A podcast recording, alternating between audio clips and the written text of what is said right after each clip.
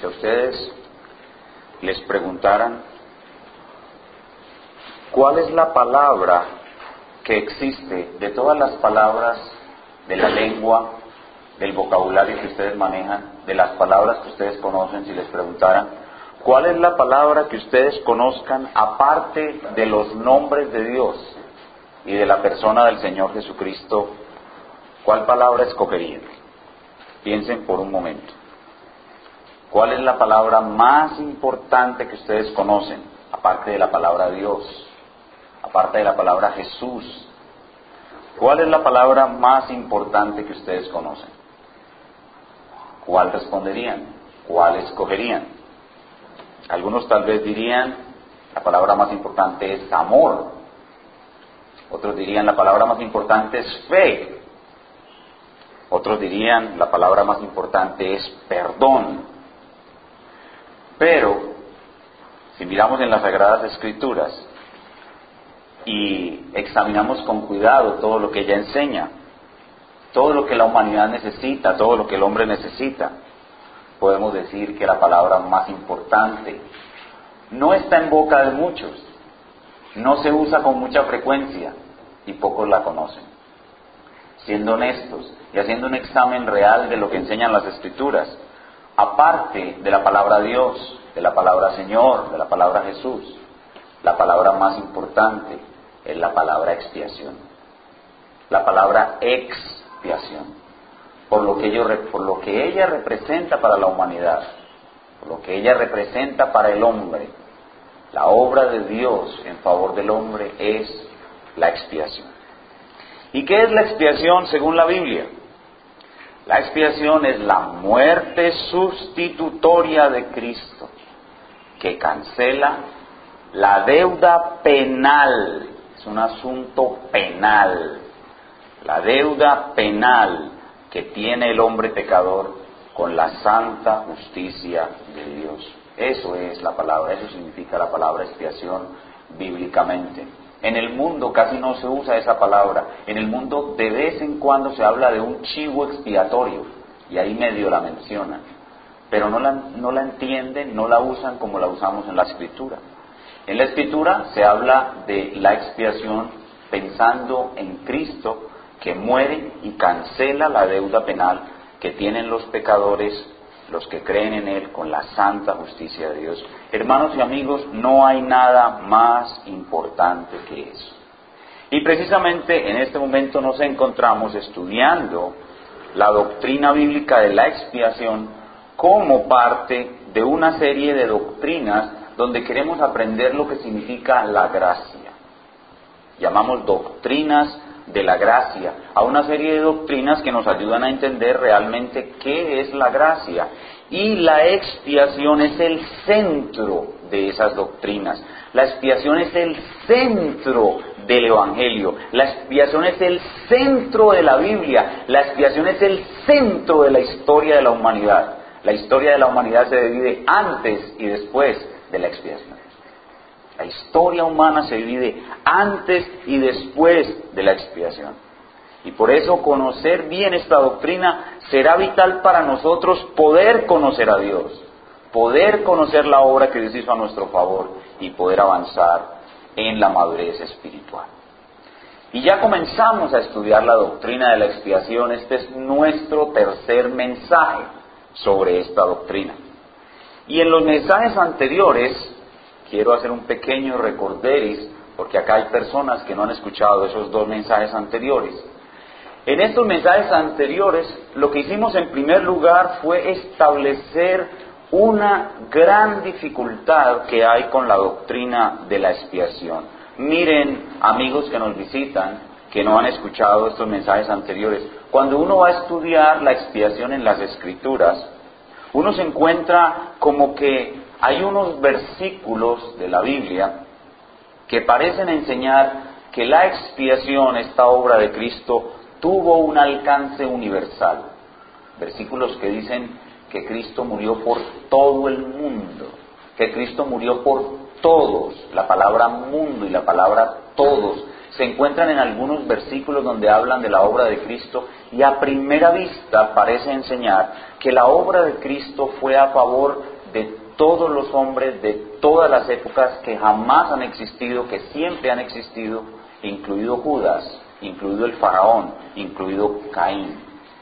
Pero a la vez hay otros versículos que enseñan muy claramente que la obra expiatoria de Cristo tuvo un alcance particular y no universal.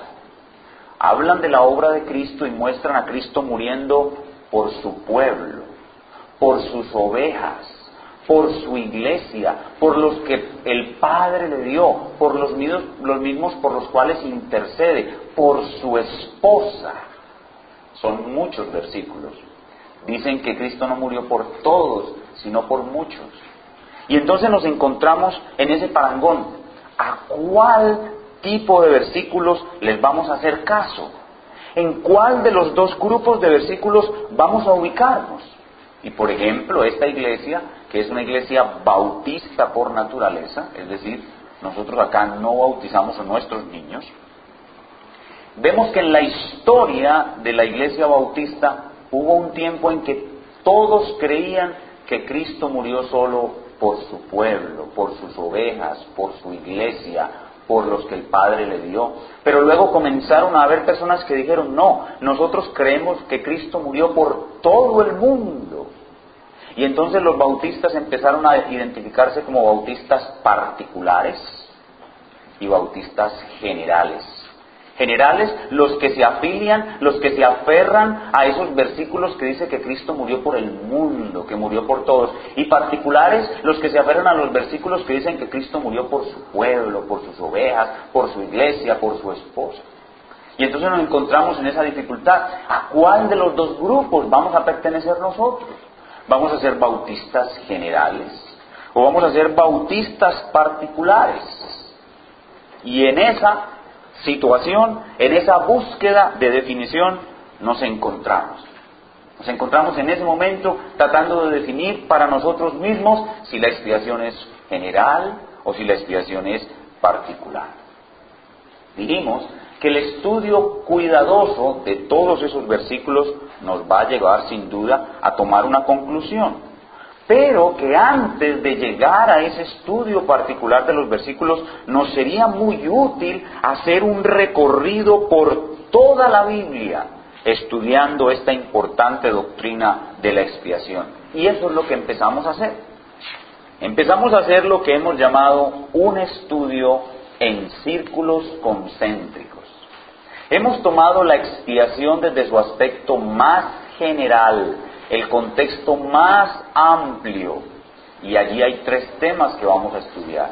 Luego la expiación en su esencia, luego la expiación en sus resultados y, estas, y estos tres círculos nos van a dar un bagaje muy importante para luego llegar a estudiar versículo por versículo y al fin tomar una definición.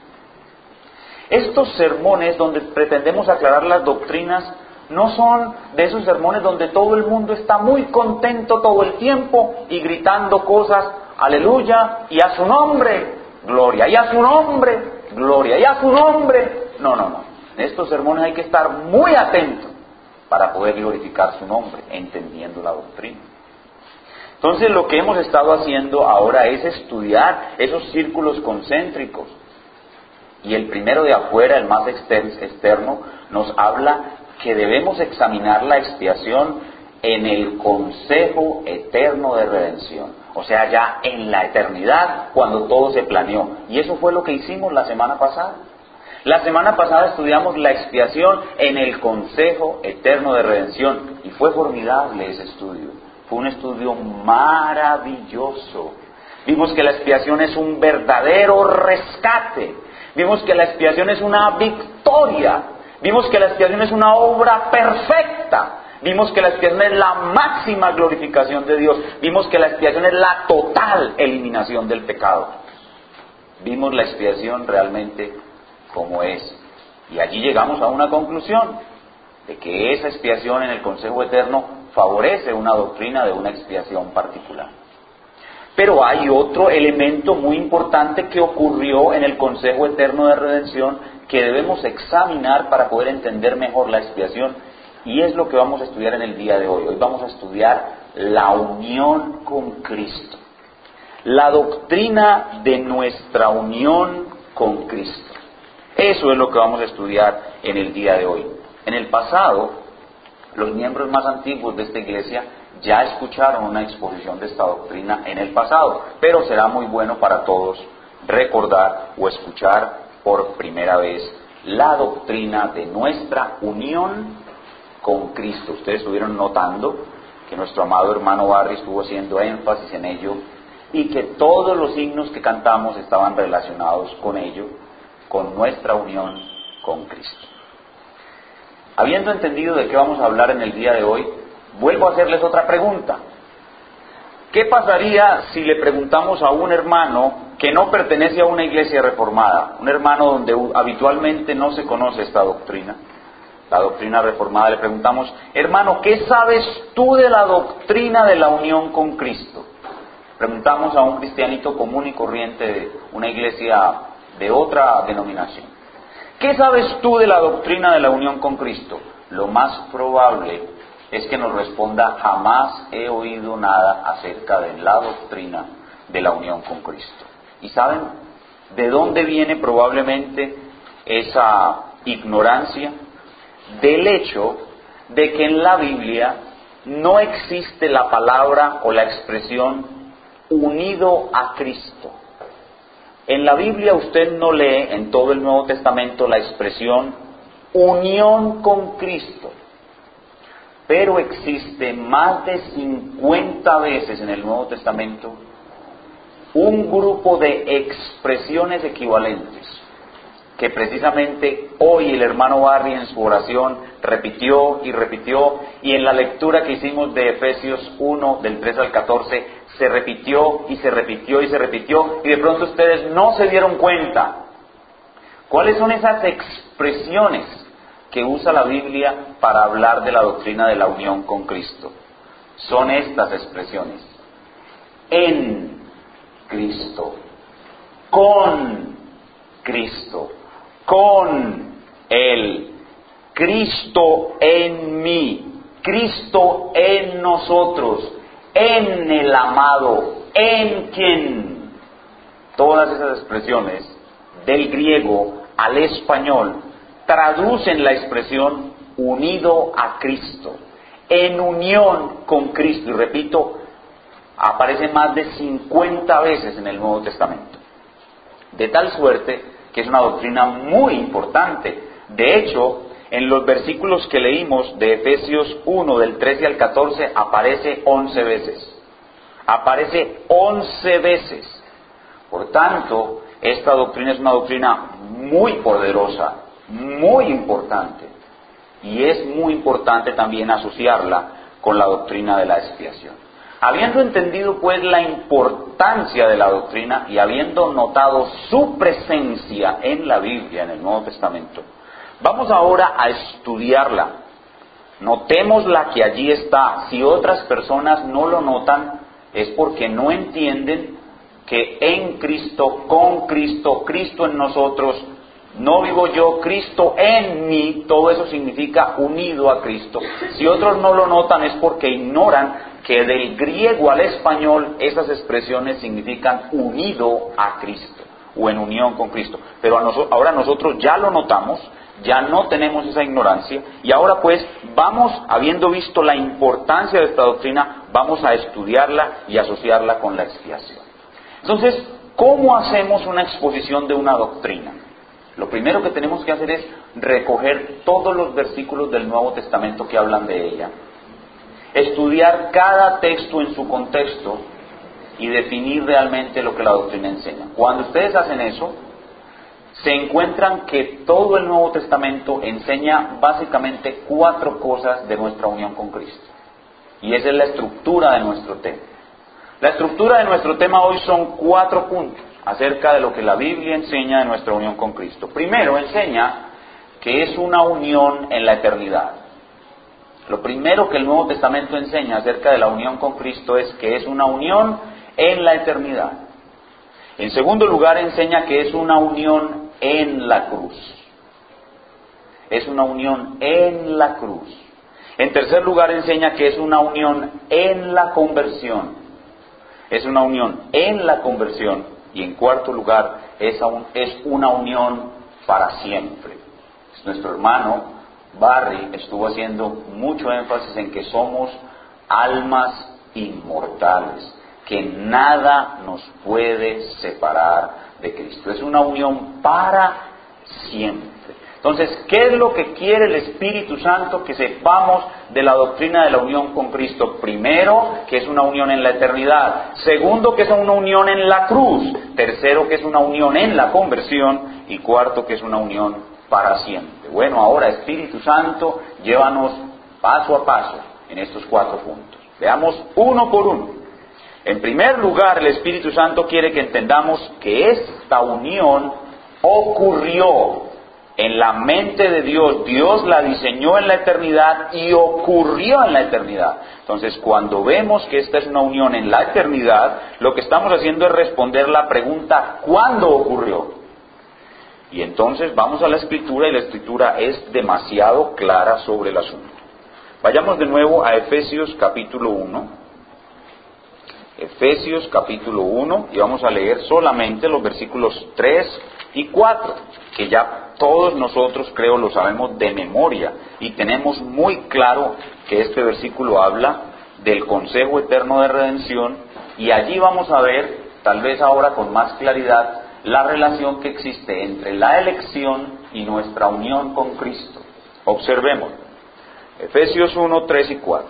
Bendito sea el Dios y Padre de nuestro Señor Jesucristo, que nos bendijo Ahí está el Padre como fuente de toda bendición y Él nos bendijo con toda bendición espiritual, ¿dónde? En los lugares celestiales en Cristo, o sea, en unión con Cristo. Y ahora noten, según nos escogió en Él. Entonces noten ustedes que en el consejo eterno de redención ocurre nuestra unión con Cristo ocurre nuestra elección. Es un hecho eterno que ocurre en la eternidad, en el consejo eterno de redención. Ahí está dos veces, celestes, lugares celestiales en Cristo, según nos escogió en Él. ¿Y cuándo, Pablo? Antes de la fundación del mundo. Antes de la fundación del mundo. Es una unión en la eternidad. Es una unión que ocurrió en la eternidad. Y no me pidan que les explique mucho cómo ocurrió, porque eso no lo vamos a poder entender de este lado del cielo. Simplemente sabemos que ocurrió en la eternidad, que ocurrió en el Consejo Eterno de Redención, que fuimos elegidos y unidos a Cristo, que nuestra elección fue en Cristo. En Cristo fuimos elegidos. O sea, hay una unión desde la eternidad entre Cristo y yo. Por eso ese himno dice, ya pertenezco a Cristo, yo en Él, Él en mí. Hay una unión eterna entre Cristo y yo. Veamos otro, otro testigo, Segunda Timoteo 1.9. Segunda Timoteo 1.9. Segunda Timoteo 1.9. Otro testigo de esta, de esta unión con Cristo en la eternidad. Dice el apóstol de nuevo, quien nos salvó y llamó con llamamiento santo, no conforme a nuestras obras, sino según el propósito suyo y la gracia que nos fue dada en Cristo Jesús. ¿Cuándo, Pablo? Antes de los tiempos de los siglos. Hermanos, observen que esta unión con Cristo es vital sin ella no podemos recibir nada de Dios. Es una unión eterna y es una unión misteriosa, no la podemos entender. Y a medida que vamos desarrollando los siguientes, siguientes puntos, vamos a ver lo misteriosa que es esta unión. No la podemos entender, pero es una unión real que ocurrió en el Consejo Eterno de Redención y ella es la base de todas nuestras bendiciones y la base de nuestra salvación. Pero noten ustedes cómo aquello que ocurrió en el Consejo Eterno de Redención, aunque el Padre no lo reveló hasta Pablo, no sé si ya notaron que esta doctrina de la unión con Cristo es O los otros apóstoles también la mencionan. Juan también la enseña. Pero Pablo es el que más la repite. O sea, podemos decir que Pablo era un hombre que tenía esta doctrina en su corazón. No vivo yo, Cristo vive en mí. O sea, Pablo experimentaba profundamente esa unión con Cristo y es el apóstol que más la cita, que más la usa, que más la vive la doctrina de la unión con Cristo. Se reveló a través de Pablo, pero Dios comenzó a revelarla después de que la unión con Cristo se dio en la eternidad. El Padre comenzó a revelarla desde el momento mismo de la creación. Escuchen bien lo que estoy diciendo hay señales en la creación de la existencia de nuestra unión con Cristo. A ver, gasten un poquitico de cerebro. Voy a hacer una pequeña pausa para que ustedes gasten un poquitico de cerebro a ver si están conmigo o no siguiendo este mensaje. Estoy diciendo que en la creación hay una señal.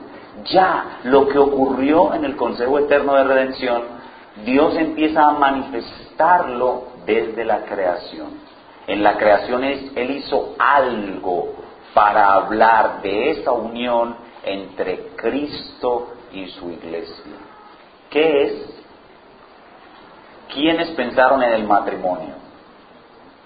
El matrimonio. El matrimonio es una señal física en la creación de lo que ocurrió en el consejo eterno de redención. Dios crea a Adán y de él mismo, él, de Adán mismo, de su propio cuerpo, Dios saca algo de él. Ella es tomada de él, sacada de él, y luego de que es formada, Dios se la da a él y la une a él diciendo serán una sola carne y en ese instante el tipo cuando la ve se vuelve poeta y dice esta es ahora hueso de mis huesos, carne de mi carne. Hermanos, ¿qué es eso? Unión. Unión. Serán una sola carne, ella es tomada de Él y luego unida a Él con un vínculo tremendo que se llama vínculo de una sola carne. Un vínculo que es superior al de los padres con los hijos. El vínculo de una sola carne.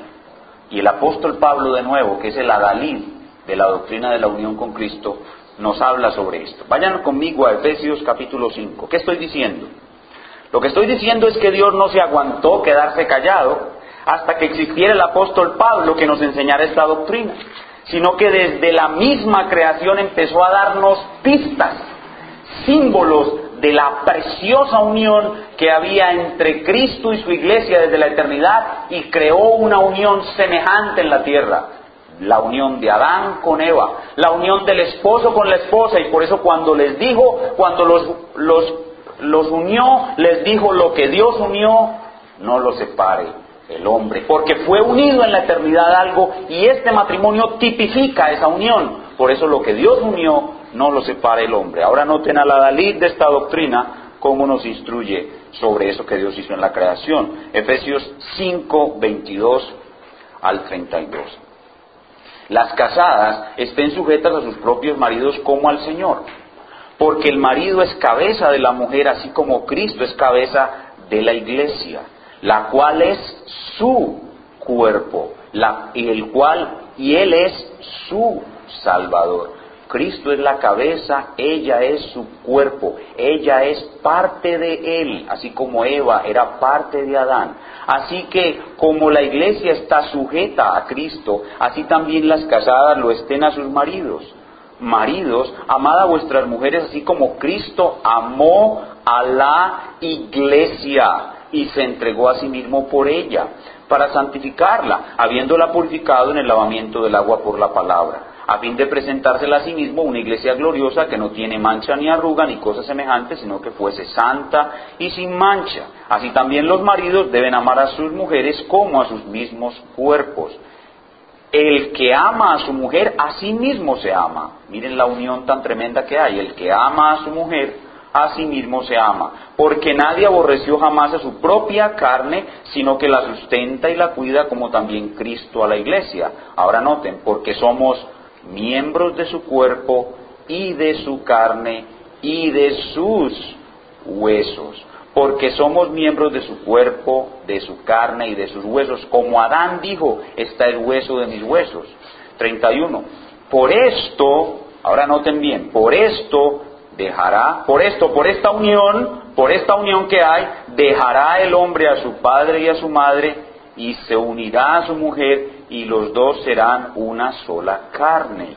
Y ahora Pablo dice, grande es este misterio. ¿Cuál misterio? Pues lo que acaba de decir hace un momentito, el misterio de cómo un hombre se une a su mujer y son una sola carne. Pablo dice, grande es este misterio, mas yo estoy hablando de Cristo y su iglesia. Mas yo digo esto respecto de Cristo y de la iglesia. Hermanos, el matrimonio es ante todo una forma como Dios representa la unión entre Cristo y la iglesia. Por eso dice Pablo, es un misterio. La unión entre Cristo y su iglesia es un misterio, al igual que como un hombre y una mujer llegan a constituirse en una sola carne.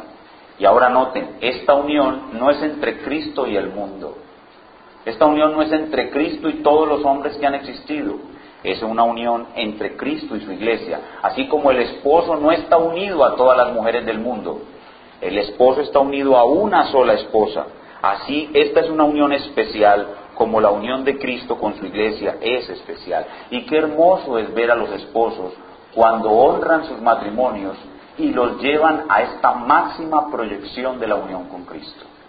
En especial cuando uno de los dos cae en desgracia y ellos se mantienen unidos para poder reflejar esa unión con Cristo.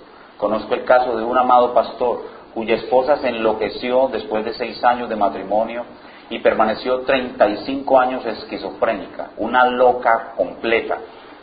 Yo tuve la, la oportunidad de verla, una mujer que eh, uno la veía como, y como todo demente, como, todo, como toda persona psicótica le causa uno una impresión, pero había que ver con el amor y la dulzura con que él la trataba.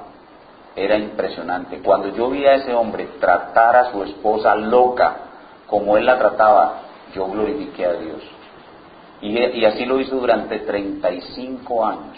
Y es hermoso ver cómo el matrimonio, los esposos deben pensar de él como una proyección de la unión con Cristo, de Cristo con su iglesia. El matrimonio sí es para que el hombre se satisfaga, la mujer se satisfaga emocional, emocional, físicamente, sexualmente, sí es para eso. Pero el fin más alto del matrimonio es proyectar al mundo y a la iglesia que los ve la unión de Cristo con su iglesia. Entonces Dios desde la creación misma, en la institución del matrimonio, está dando una señal física de la unión eterna que hubo entre Cristo y la iglesia. Ahora veamos en segundo lugar que esta unión es una unión en la cruz. No es solamente una unión eterna, es una, es una unión en la cruz. Y con respecto a esto, el testimonio de la Escritura es más que contundente. Vayan conmigo a Romanos capítulo 8. Romanos capítulo 8, y vamos a leer, perdón, Romanos capítulo 6, vamos a leer del 1 al 8. Estos versículos claros que se encuentran en pasajes didácticos, en prosa didáctica, son versículos demasiado poderosos y en ellos se ve claramente que cuando Cristo estaba muriendo en la cruz, ahí estábamos nosotros muriendo con Él. Romanos 6, del 1 al 8. ¿Qué pues diremos? ¿Perseveraremos en el pecado para que la gracia abunde? En ninguna manera, porque los que hemos muerto al pecado, ¿cómo viviremos aún en él? ¿O no sabéis que todos los que hemos sido bautizados en Cristo Jesús, hermanos, el bautismo es un símbolo de nuestra unión con Cristo Jesús. Los que hemos sido bautizados en Cristo Jesús, hemos sido bautizados en su muerte ¿Cómo Pablo? Pues porque somos sepultados juntamente con Él. Es decir, cuando el pastor nos mete en el agua, Él está simbolizando que fuimos sepultados con Cristo. Fuimos sepultados juntamente con Él para muerte por el bautismo, a fin de que como Cristo resucitó de los muertos por la, por la gloria del Padre, así también nosotros andemos en vida nueva. Cuando el pastor nos saca del agua, estamos simbolizando la resurrección de Cristo. Nosotros fuimos sepultados con Él y también resucitamos con Él. Dice, aclarando, porque si fuimos plantados juntamente con Él, noten la palabra allí, con Él, que es la unión con Cristo, en la semejanza de su muerte, también lo seremos en la de su resurrección. Y ahora noten el verso 6, que es el más claro de todos. Sabiendo esto, que nuestro viejo hombre fue crucificado juntamente con él, para que el cuerpo del pecado sea destruido a fin de que nos sirvamos más al pecado. Entonces, hermanos, ¿qué es lo que está diciendo aquí la Escritura? No sé explicarlo cómo. Repito, esta es una unión misteriosa. Pero cuando Cristo murió en el Gólgota, todos los cristianos estábamos unidos a Él. Estábamos unidos a Él, estábamos en Él, con Él. Allí en esa cruz estábamos todos nosotros. Y cuando nos bautizamos simbolizamos eso, que fuimos sepultados con Él en su muerte y luego levantados con Él en su resurrección. Entonces, no solamente estamos unidos a Él en la cruz, sino que cuando Él resucitó nos levantamos con Él. Y no solamente eso, estábamos, estábamos unidos con Él cuando Él ascendió a lugares celestiales. Vayan conmigo a Efesios capítulo 2. Efesios capítulo 2, versículos del 4 al 7. Efesios 2 del 4 al 7. La Biblia dice claramente que cuando Cristo murió en la cruz, nuestro viejo hombre fue crucificado con él. ¿El viejo hombre de quién? De todos aquellos por los cuales Cristo vino a morir. Había una unión con Cristo en la cruz. Pero cuando Él resucitó, versículo 4, pero Dios, que es rico en misericordia por su gran amor con que nos amó, aun estando nosotros muertos en pecados, nos dio vida juntamente con Cristo. No olviden de aquí en adelante esa partícula conectiva con, con Cristo, que significa en unión con Cristo. Por gracia son salvos. Y ahora miren el 6. Y juntamente con Él, o sea, en unión con Él, nos resucitó. Nuestro viejo hombre fue crucificado y nuestro nuevo hombre resucitó con Él. Y ahora noten, y asimismo nos hizo sentar en lugares celestiales de nuevo con Cristo Jesús. ¿Notaron ahí? Entonces, la doctrina de la unión con Cristo pasa de la eternidad al Calvario. En la eternidad fuimos unidos a Él, el Padre comienza a hablar de ello en el matrimonio, pero cuando llega el Gólgota y en el Gólgota estamos unidos a Él en la cruz, nuestro viejo hombre está unido a Él, muere Él, es sepultado Él y ahí fuimos sepultados nosotros. Resucita Él y fuimos resucitados nosotros en unión con Él. Asciende Él y ahí ascendemos nosotros al cielo con Él. Y noten que la Biblia dice que eso no sucede a todo el mundo. Eso no sucede a todo el mundo, sucede solamente a los suyos. Por eso dice un autor, fue a la cruz en unión con su pueblo y su pueblo en unión con él fue a la cruz en unión con su pueblo y su pueblo en unión con él. La Biblia no dice que Cristo llevó a toda la humanidad en la cruz. La Biblia no dice que Cristo llevó a toda la humanidad en la cruz, ni llevó a toda la humanidad en su resurrección, ni ascendió con toda la humanidad a lugares celestiales. No, solo a los suyos, solo a su pueblo. ¿Y cómo se prueba esto? Pues si él, si uno, si hay una persona que resucitó con él en la vida, esa persona tiene que tener una vida nueva. Porque resucitar es recibir una vida nueva. Y en el mundo no todos reciben una vida nueva.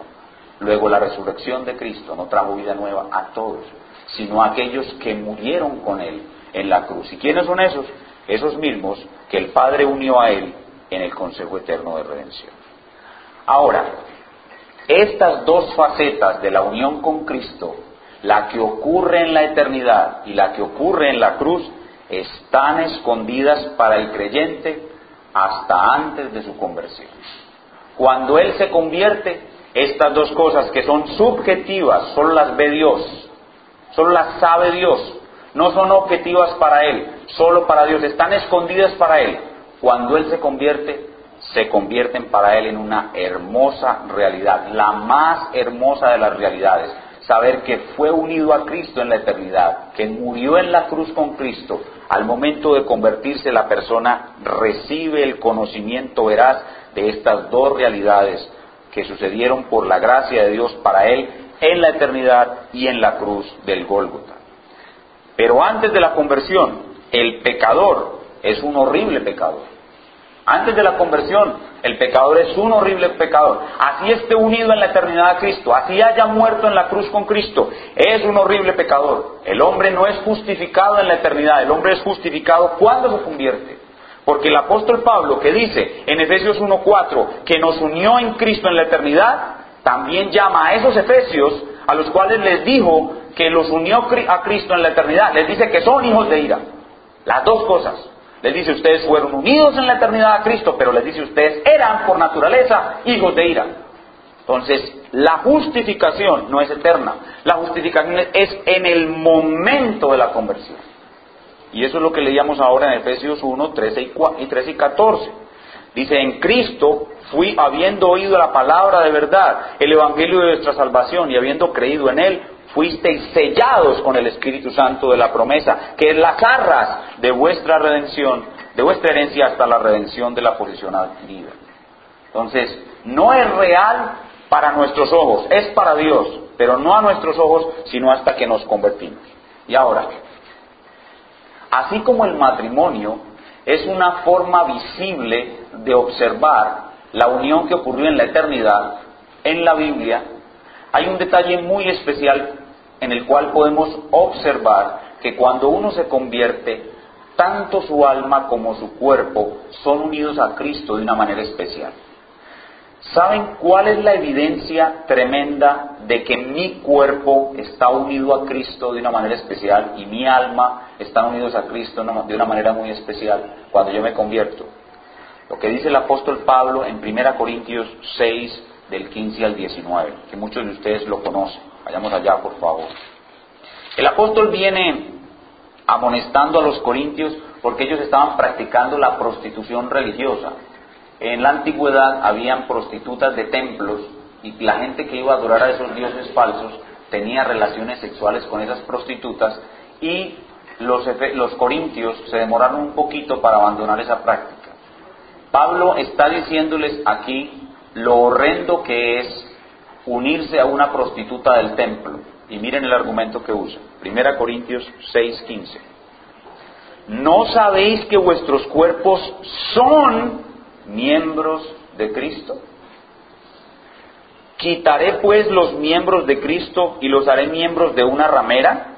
De ningún modo. ¿O no sabéis que el que se une con una ramera es un cuerpo con ella porque dice los dos serán una sola carne? Pero el que se une al Señor un espíritu es con él.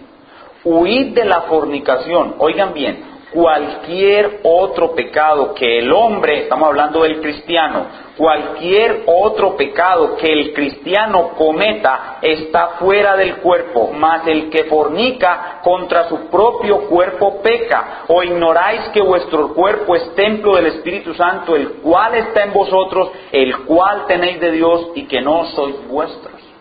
¿Cuál es la fuerza de este argumento? Que cuando un hombre que no tiene a Cristo se une a una ramera, eso es un pecado de fornicación. Pero ¿cuál es el poder del argumento? Que cuando un cristiano se une a una ramera, ¿qué está haciendo? Uniendo los miembros de Cristo a una ramera. Lo que está diciendo este pasaje es que mis miembros son miembros de Cristo. Estoy tan unido a Cristo que mi cuerpo es parte de Él. ¿Oyeron bien? Mi cuerpo es parte de Él. Por eso el himno dice, ya pertenezco a Cristo y Él pertenece a mí. Es una relación de una doble dirección. Pablo dice, no vivo yo, Cristo vive en mí. Y la vida que yo vivo, la vivo en Él. Entonces, yo en Él y Él en mí. De tal manera que hasta mi cuerpo adquiere una santidad súper especial. ¿Debido a qué? Debido a mi, unión, con Cristo. Y oigan bien, cuando me muero y me llevan al sepulcro, mi cuerpo no deja estar de, estar en unión con Cristo. mi cuerpo seguirá en unión con Cristo aún en el sepulcro, por la unión especial, repito, misteriosa, que hay entre Cristo y su pueblo. Es una unión vital, es una unión poderosa, es una unión misteriosa, pero esa es la verdad, es real. ¿Y qué es lo que hemos visto entonces hasta ahora?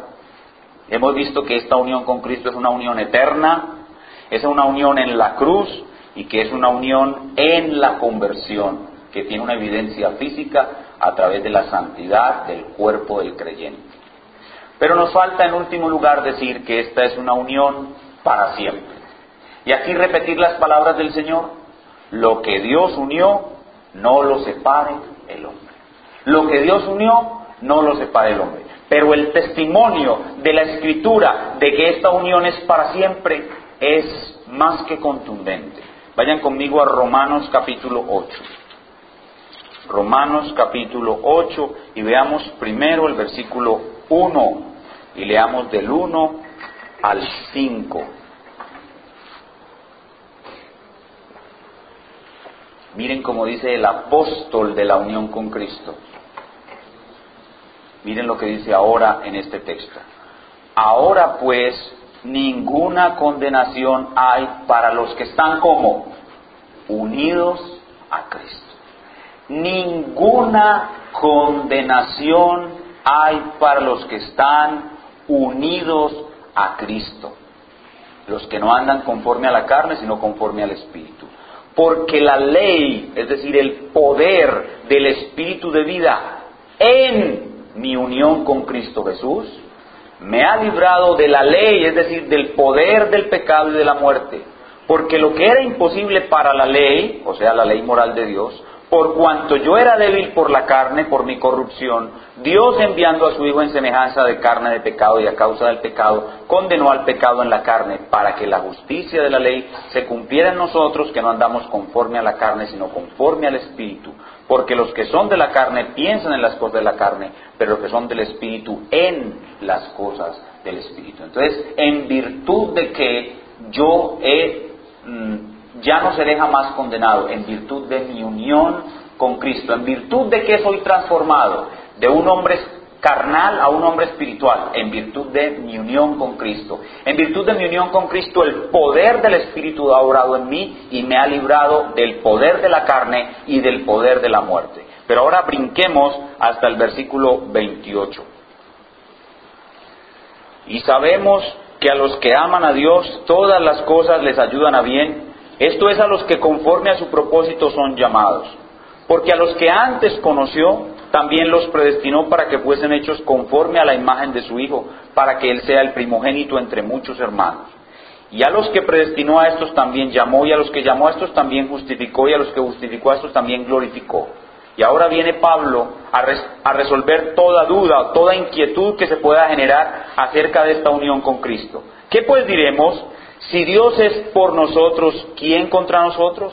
El que no escatimonia a su propio Hijo, sino que lo entregó por todos nosotros, ¿cómo no nos dará con Él todas las cosas? Es decir, en virtud de que estamos unidos a Él, Dios nos va a dar todas las cosas. Entonces, ahora Pablo responde a tres preguntas. ¿Es posible que un hijo de Dios, uno que está unido a Cristo, sea condenado? Eh, dice Pablo, ¿es posible que un, pregunta, ¿es posible que un hijo de Dios sea acusado, sea acusado y hallado culpable, luego dice, es posible que un hijo de Dios sea condenado, y luego dice, es posible que un hijo de Dios que está unido a Cristo sea separado del amor de Dios. Ahora responde sus tres preguntas. ¿Quién acusará a los escogidos de Dios?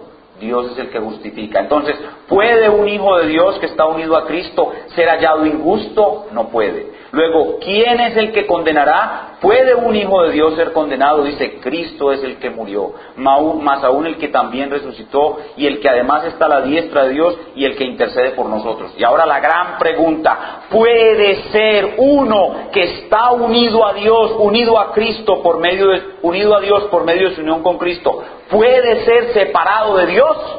¿Quién nos separará del amor de Cristo? Ni tribulación o angustia o persecución o hambre o desnudez o peligro o espada, como está escrito, por causa de ti somos muertos todo, en todo el, todo el tiempo, somos contados como ovejas del matadero. Antes, en estas cosas somos más que vencedores por medio de aquel que nos amó. Y ese por medio de aquel significa por medio de nuestra unión con Él.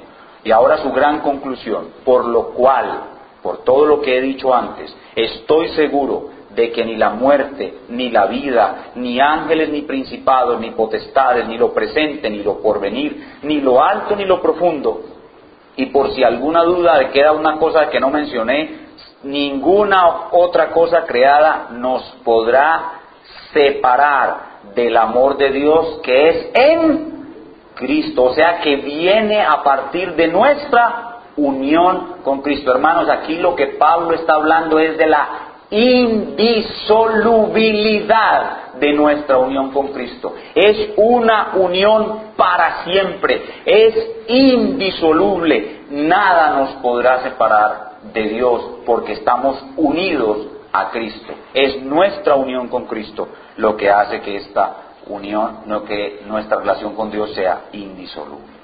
Entonces, la doctrina de nuestra unión con Cristo nos ha llevado desde la eternidad al consejo eterno de redención, nos ha llevado a la cruz y allí vimos que fuimos crucificados con Él, nos ha llevado a nuestra conversión cuando estas realidades se tornan objetivas para nosotros y ahora nos proyecta hacia la eternidad y nos dice que nunca podremos ser separados del amor de Dios, que es en nuestra unión con Cristo.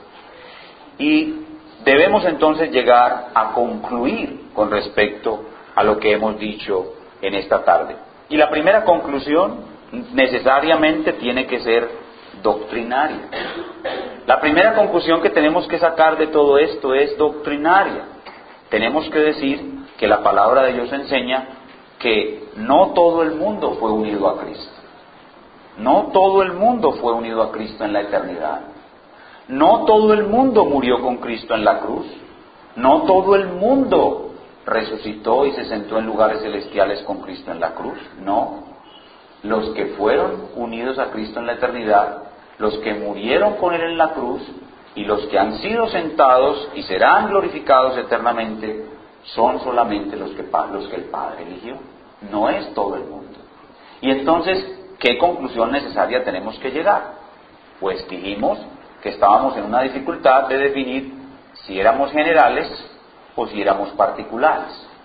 Entonces, en nuestra búsqueda, a la luz de la doctrina de la unión con Cristo, ¿cuál de los dos polos de la discusión favorece nuestra doctrina de la unión con Cristo?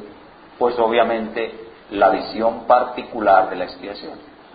Es demasiado claro. Miren, tan solo miren lo de la cruz. ¿Estuvo todo el mundo unido a Cristo en la cruz? No, la Biblia no dice eso. La Biblia dice que hubo muchas personas unidas a Cristo en la cruz. ¿Pero quiénes? Su pueblo, sus amados, aquellos que Él escogió, aquellos que ahora viven una vida de santidad. Entonces, en nuestra conclusión doctrinaria tenemos que decir que por un decreto soberano del Padre somos unidos y elegidos a su Hijo para salvación. Y esa unión limita el alcance de la expiación a favor de aquellos a los cuales Cristo fue unido. Fue unido. Por ellos y solo por ellos Él recibe el castigo. Y por ellos y solo por ellos Él recibe la maldición en la vergonzosa cruz. Por ellos y solo por ellos Él recibe el castigo. Por ellos y solo por ellos. ¿Por qué el castigo es solo por ellos? Porque ellos estaban unidos a Él cuando Él recibió el castigo. ¿Por qué Él quita la maldición? Porque ellos estaban unidos a Él cuando Él recibió la maldición en la vergonzosa cruz.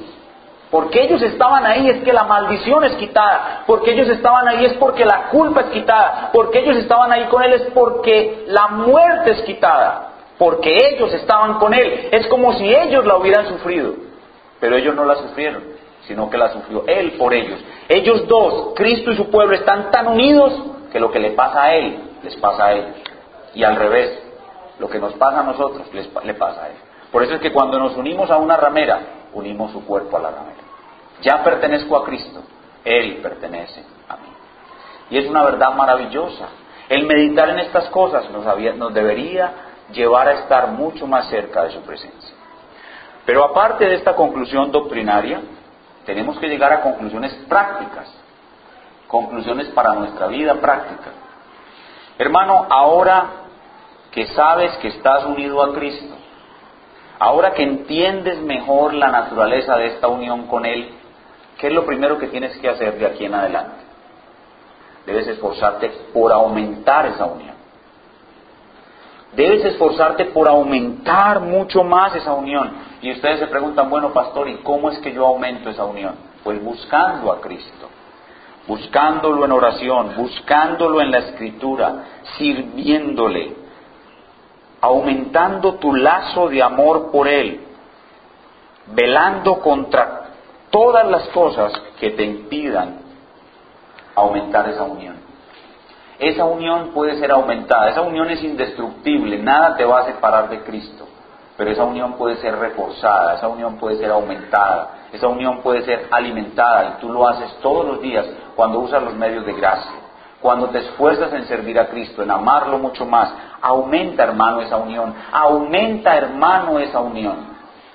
Estoy hablando de las implicaciones prácticas de la doctrina de la unión con Cristo. Aumenta, hermano, tu unión con Cristo. Y de ahí paso a una aplicación absolutamente necesaria, y es la de los esposos. Cuando hablamos de nuestra doctrina de la unión con Cristo, tenemos una razón poderosa para aumentar nuestra unión con Cristo. Y los esposos saben que tienen una razón más poderosa para honrar sus matrimonios. Una razón más poderosa para honrar sus matrimonios.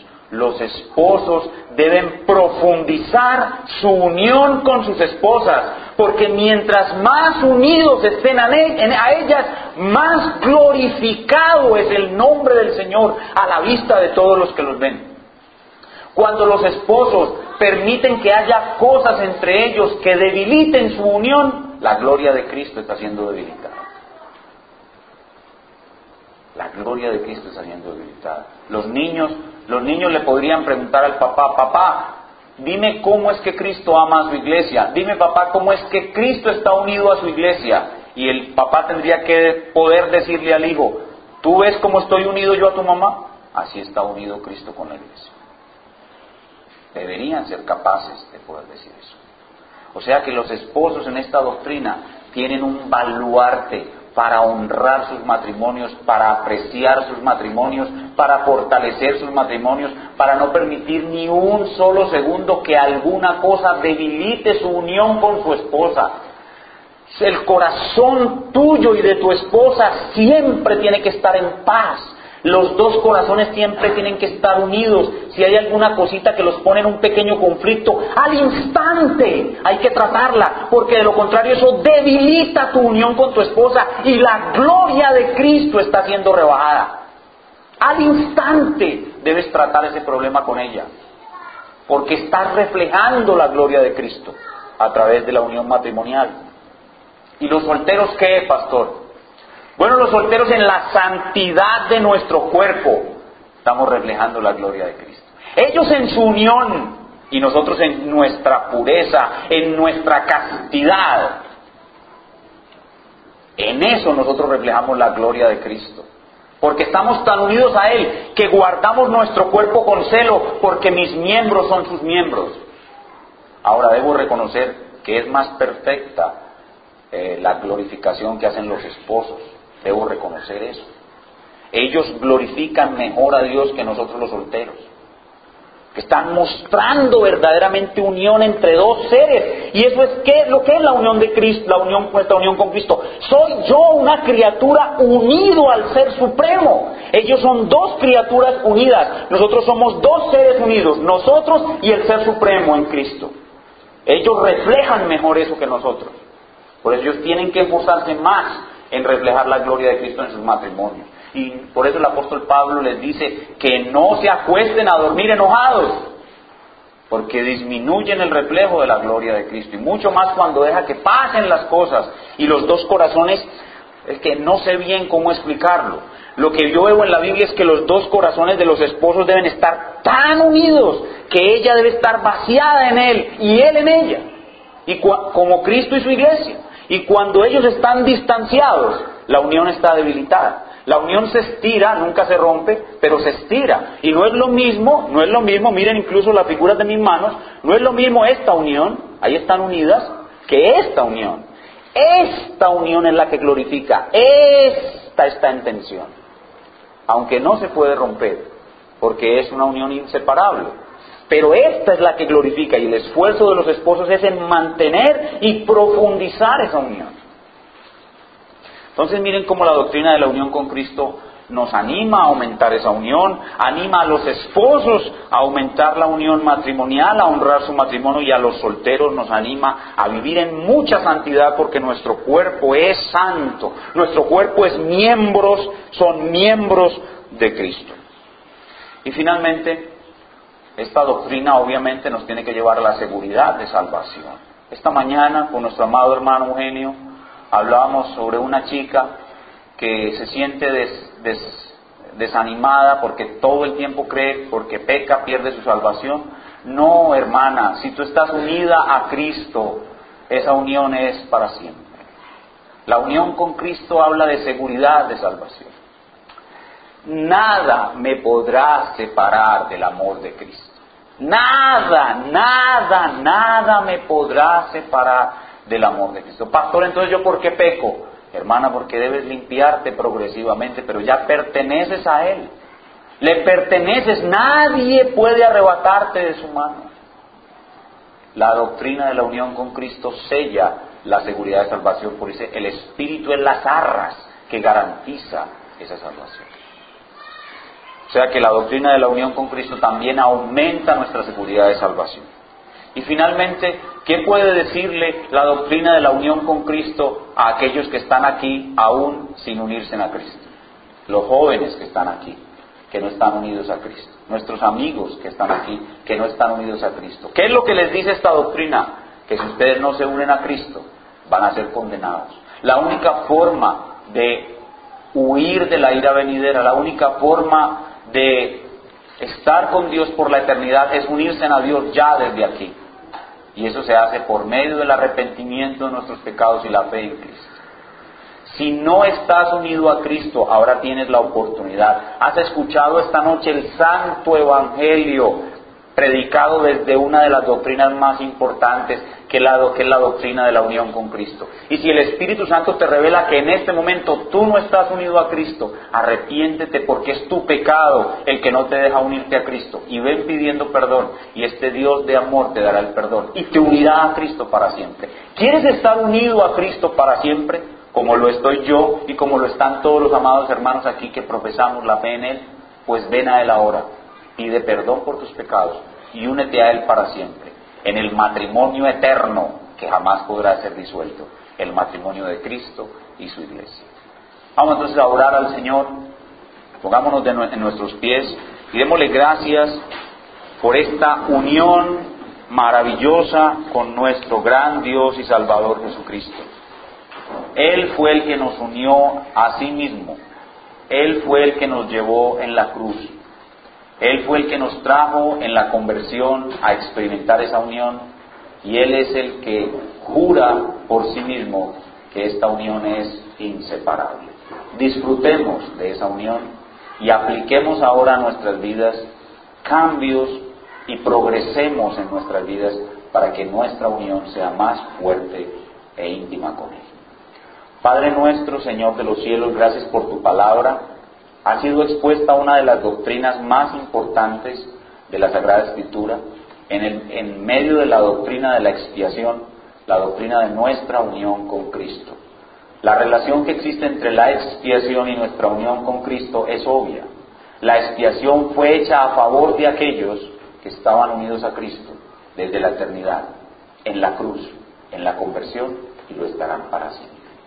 Y lo más maravilloso es que yo soy uno de ellos que mis hermanos aquí son muchos de ellos, que nosotros no hicimos nada, que tú hiciste todo, y que ahora podemos decir con confianza como el apóstol, no vivo yo, Cristo vive en mí, yo en Él, Él en mí. Gracias Señor por esta obra preciosa que tú has hecho en nuestro favor. Queremos pedirte Señor que podamos aumentar esta unión. Danos sabiduría a todos los que aquí estamos unidos a Cristo para aumentar esa unión, aumentar nuestra intimidad, profundizar nuestra intimidad, profundizar nuestro conocimiento, profundizar nuestro amor, que Cristo cada vez sea más nuestro amigo, que Cristo sea cada vez más profundamente nuestro hermano mayor, que Cristo sea cada vez más nuestro amado Salvador, que lo amemos, lo apreciemos, apreciemos cada día más su amistad, su hermandad, que la profundicemos cada vez más. Oramos también por los hermanos casados porque a ellos se les ha dado el privilegio de glorificar a Cristo como ningún otro, por medio del matrimonio, porque ellos dos están unidos como Cristo y su iglesia, y ellos deben reflejar esa unión con una unión muy profunda, muy potente, muy indestructible, que nada puede separar. Y pido a Dios que tampoco nada la debilite, porque hay esposos, quizás en este momento aquí, en este instante, hay hermanos cuya unión está debilitada. Oramos por ellos, para que se deponga el orgullo, para que se deponga la ignorancia, para que reine el deseo de glorificar a Cristo. Por causa de la gloria de Cristo, los esposos deben amarse y perdonarse más profundamente que todos los seres humanos. Ellos se deben de una manera especial a glorificar a Cristo con su unión. El prójimo más importante de un esposo es su esposa, su cónyuge. Y por eso debe amarlo con tal amor que ese amor profundice su unión y se refleje la gloria de la unión de Cristo con su iglesia en ellos dos. Oramos por aquellos que están aquí cuya esposa no es creyente. Oramos por aquellos que están aquí cuya esposa no es creyente para que alcance la salvación en Cristo y que la unión que ahora tienen se convierta en reflejo de la unión con Cristo. Oramos por la santidad de los que somos solteros. Señor, nuestros cuerpos son miembros de Cristo y de ninguna manera los uniremos a una ramera. De ninguna manera los uniremos a una ramera.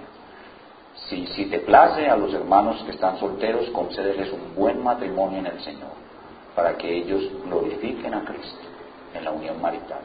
Pero de ninguna manera se aparten del camino de la pureza y la castidad para el Señor. Así sea de toda la vida. Qué privilegio uno morir habiendo sido casto para el Señor toda su vida, si esa fue su voluntad, si Él tuvo a bien no enviar una compañera o un compañero. Qué privilegio, bendito Padre. Mas si quieres que se casen, concede buenos matrimonios, Señor. También oramos, Padre, para que podamos, de una manera muy, muy especial, eh, aumentar nuestra seguridad de salvación. Hay algunas personas que no tienen esta seguridad. La seguridad de salvación puede adquirirse desde muchos frentes y uno de los más fáciles, más sencillos, más poderosos es la unión con Cristo. Que esta doctrina aumente la seguridad de salvación que ya tenemos y la produzca en los que no la tienen, que están aquí, que son creyentes.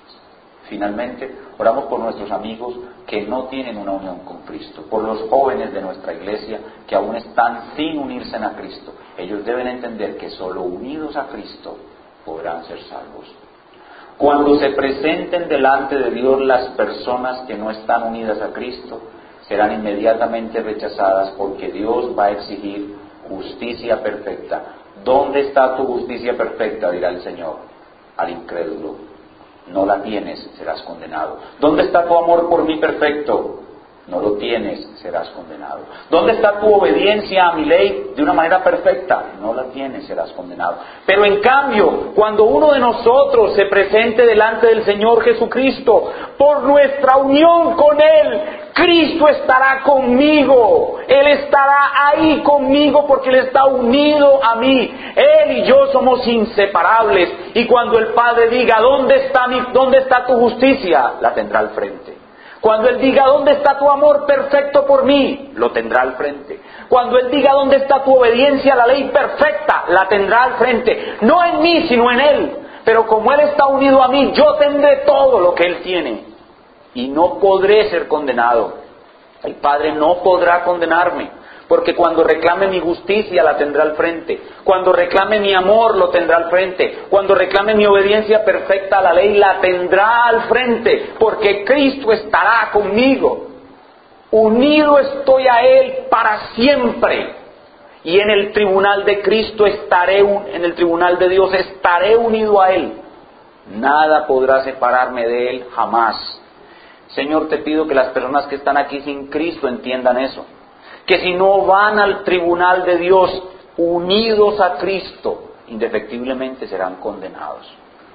Padre, abre los ojos de ellos para que vean y vengan a los pies del Señor ahora mismo diciendo, Señor, perdóname, úneme a ti para siempre, porque yo no quiero estar en aquel tribunal, sino unido a ti. Gracias, Padre. Gracias por esa seguridad que los creyentes recibimos y por esa convicción que tú colocas en los que no lo son aún. Gracias, Padre, por nuestra unión con Cristo. Te alabamos, Señor, y te bendecimos. Y queremos ahora terminar una vez más adorándote cantando ese precioso himno donde recordamos esta gloriosa doctrina de nuestra unión con Cristo.